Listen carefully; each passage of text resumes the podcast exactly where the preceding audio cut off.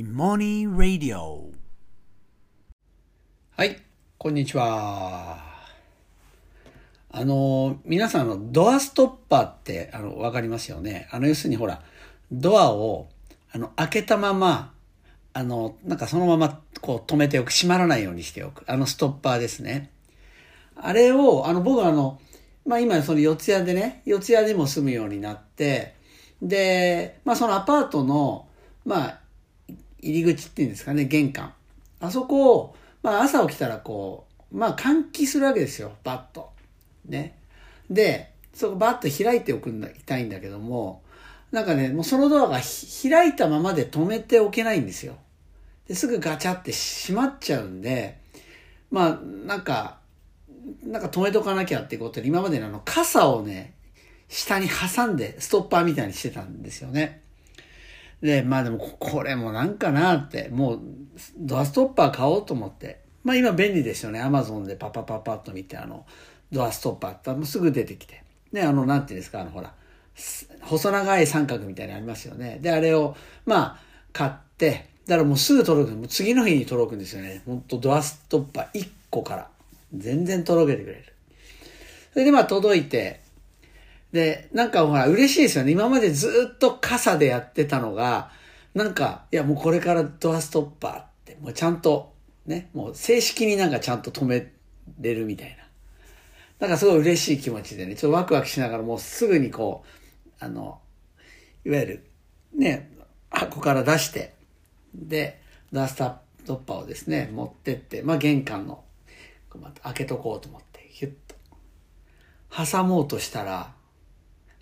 もう、全く予想してなかったことが起こりました。これ皆さんわかりますか？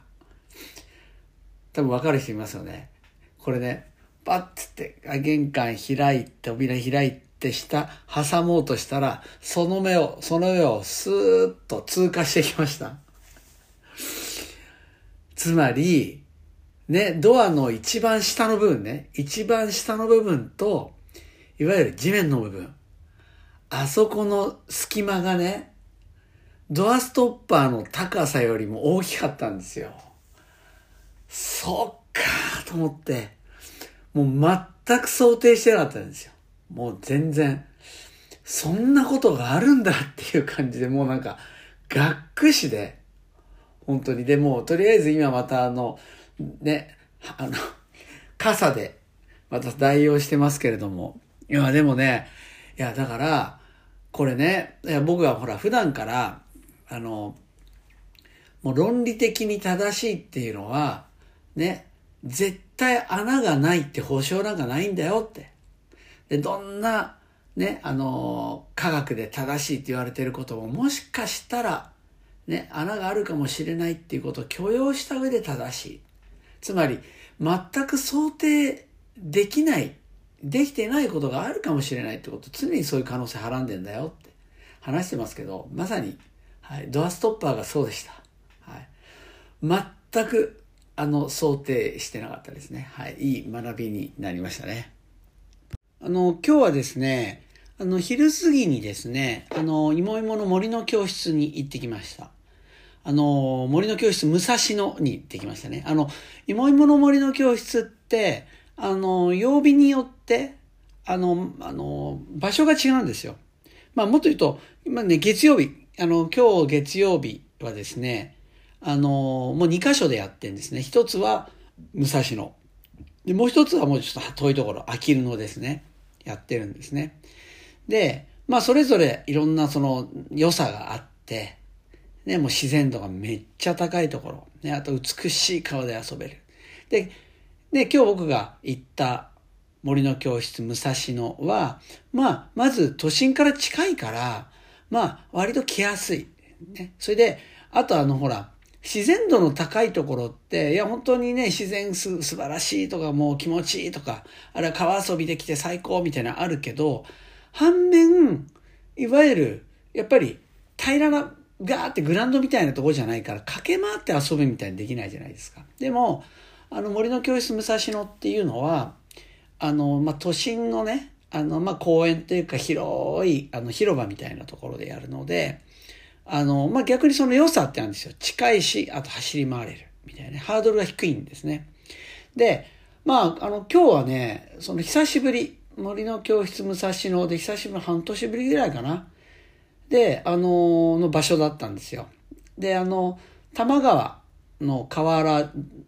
沿いにね、まずその広い、なんか野原みたいなところがあって、で、まあ、いわゆる野原でも駆け回って遊べるし、ね、あの、河原、うん、河原で遊べる、かね、川でも遊べるみたいな、まあそういう場所なんですね。で、僕も今日久しぶりだなと思って、で、まあ、あの、最寄り駅から歩いててね、行ったんですけれども、パッてね、到着してパッと目の前広場広がりますよね。え？と思ってしまったんですよ。で、それなんでかっていうと、その、野原と、バーって広い野原と、あと、多摩川、その間にフェンスがバーッと端から端までずっとフェンスが立てられてるんですよ。え？と思って。だからね、どうやら、なんか工事、河原の工事なのかな？で、もうとにかくそこが入れないようになってるんですよ。でもそれ見て、あー、なんかもうこれじゃ子供川で遊べないじゃんって。うわー、これなんかここの場所の価値が半減するな、みたいな。で、しかも3月まで工事、うわー、こ、これはきついな、みたいな。もうここちょっとしばらくは3月までは使えないな、みたいに思いながら、で、まあみんながいるところに僕行ったんですよね。で、まあお母さんたちとも、ね、あの、なんかこれ残念ですね、これって言いながら、いや、ほんとそうなんですよ、これってもうなんかしばらく続くみたいでね、ちょっと残念ですよね、みたいに一緒に話してたんですけど、で、子供たちこれどこだと思ったら、なんか子供たちはね、ね、こうほら、いわゆる今までそこで、そこのでやった時のね、遊び、全然できないわけじゃないですか。何してるかと思えば、もうね、広場中使ってもう軽泥してるんですよ。もう走り回って、小学2年生から中学生まで混ざってますよ。森の教室ね。もうそれがもう、もう汗かきまくってタラタラタラしながら、真剣勝負です。で、もうね、小学生の低学年の子なんてもう、いわゆるほら、芋芋のスタッフ、まあスタッフ入ってから、元々から大人までですね、スタッフが、もう捕まえようと思っても、マジで逃げてるから、マジ勝負してるから、もう途中泣いて怒っちゃったりしてて、でももうね、もう、すごい、すん、もう、めちゃめちゃ走り回って遊んでるんですよ。いや、僕ね、それ見て、やっぱ子供ってすげえなと思って。ね、大人は、こういう環境を整えてあげようと思いますよね。森の教室だったら、せっかくね、川の近くにいるんだから、河原でも遊べて、広場でもね、遊べて、走り回れて、焚き火もできてっていう場所を選んでるけど、その川、川っていう重要な要素が一つ欠けたことで、はぁって思っちゃったけど、子供全然気にしてない。それは、あ、川入れないじゃんと思ったかもしれない。でも、じゃあ、川で遊べないから、つって、遊べる遊びを勝手にし始める。それだけなんですよ。子供にとっては、ね、もちろん川で遊べたら川でしか遊べない遊びっていうのがあるけど、でも別に何かがないから遊べるとか、楽しめ、あな学べないとかね、何かがないから楽しめないなんて、そんな発想子供にないんですよね。で、これね、あの、ふっと思い出したのが、あの、前ね、八王子の本当に畑、畑がバーッと広がっている。そこで一回やったことあるんですよ。で、ここ楽しむのかなとか思いながら。そしたらもう畑で楽しみ尽くしてましたね。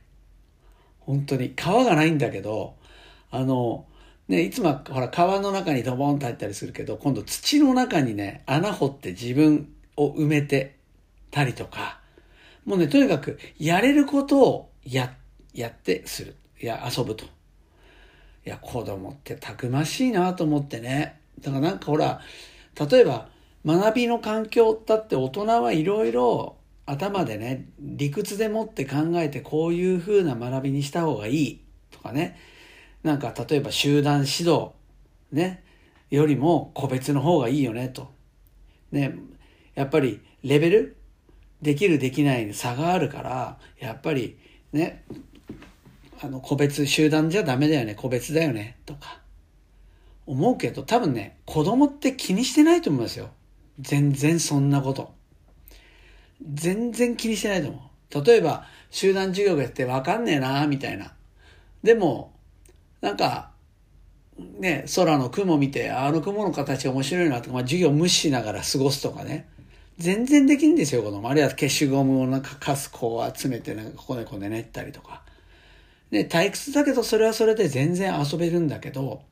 大人はなんか常にいろんなとこに目的っていうのを設定しようとするから、だから例えば授業だったら、いや、できない子もちゃんと学べるように、そしたらもう個別だみたいな。まあね、まずね、できない子をできるようにする、そのためにも個別っていうのも実はもう全然安易な考え方なんですけど、まあそれはちょっと置いときましょう。ね。もう集団事業なんて、ね、古いなんていうのは、まあそんなのもちょっと、まあもうまたずれなんだけど、まあそれを置いといて、でも子供ってね、うん、大人の目的とはもう全然そんなのどこを吹く風で、どんな場でも、ね、子供ってたくましく、たくましく楽しんでいくんですよね。それがまずベースに考えないと、なんか余計なことを大人しちゃうなっていうふうにすごく思うんですね。なんか今日ね、ほんとそれを、なんか子供のたくましさというかね、なんかちょっと感動しちゃいましたね。感動とあと反省というかね。で、僕もまあ授業を作る身だけれども、ね、なんか考えすぎてないかなとか、ね、だから子供にとってどういうような授業がいいかとかって、なんか言う、考えることも大事だけど、なんかそれよりも、まあ、とりあえず授業やってみて子供たちどんな風にしてんのかなってやっぱ見る見る見るっていうことですよね。そっちの方がすごく、やっぱり意味があるなっていうのは改めてね、改めてなんかこう、思わせてもらえた。っていう感じでしたかね。そう。でもね、あの、ね、子供がまあそうやって遊んでる時ってね、怖くてね、芋にもやろうよみたいな。もうこれ一番怖いんですよ。あの子供のね、もう際限ない運動量の中に一緒に遊びに入ったら、やっきってもう健康に悪いんで、僕はもうやんないよってもう心臓麻痺で死んじゃうよってやろうよみたいに言うんだけど、僕はやらないんだけどね。なんか、あの一人保護者のお父さんがね、なんか、